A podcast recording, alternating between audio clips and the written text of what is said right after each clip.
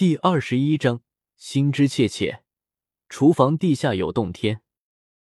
瘦猴常年干这个，他的经验是：墓葬品不放家里，一是忌讳放家里有阴气，他是个小人物镇不住；二是一旦有事，人赃俱获，没有退路。所以一般当天他就会把东西给到固定联系的文物贩子手里，拿钱回家，不睡觉也无所谓。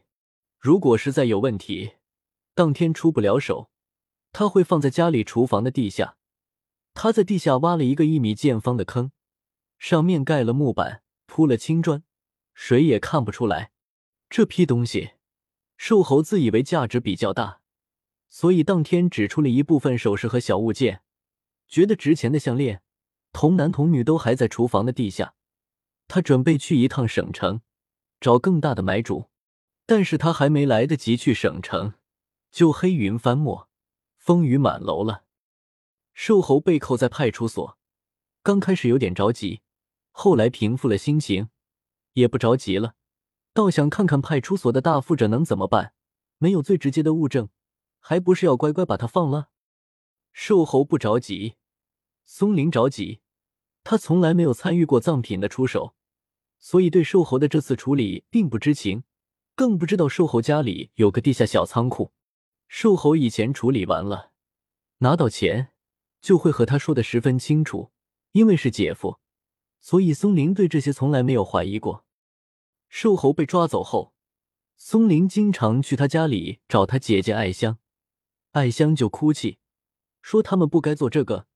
现在好了，钱没赚到，还坐了牢，还坏了名声。松林安慰了姐姐。等艾香情绪稳定，便问他这次藏品在哪里。艾香说：“我哪里知道？别看在一起生活，瘦猴每次鬼鬼祟祟的，一点搞不清楚，我也不关心。”松林思索了一会，说：“每次回来，我姐夫去哪里最多？”艾香想了想，说：“厨房，你去看看厨房。”松林急忙去了厨房，没火要死不活的，没什么力气。三角锅里泡着白花碗和筷子，土豆在尼龙袋子里往外拱，水缸里也没多少水了。松林翻了一会，啥也没有。看到火炉子下面有一堆细煤，还有小堆黄土，便用钳子在煤和土里面乱搅和，期望可以出现个袋子什么的。然而什么也没有。松林想，难道瘦猴出手了？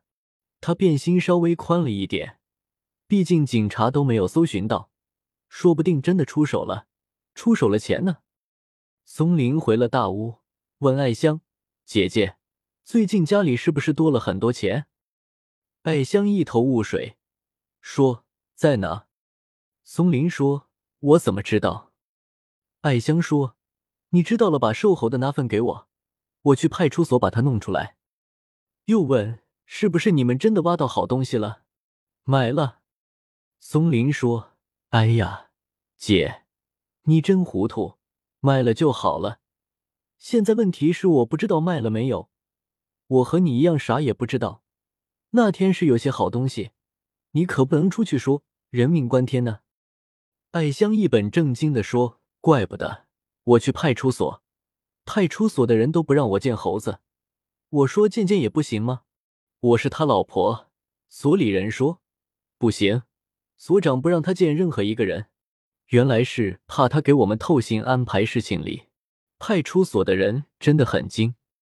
松林说：“那个肥所长非要藏品，给钱都不行，急死了。姐夫出不来，怎么办呀？”艾香急切说：“我也不知道。”二人沉默了一会儿，松林起身告别，走时扔下一句话说：“姐姐，你放心，一切交给我。”好好吃饭，不要想这些了。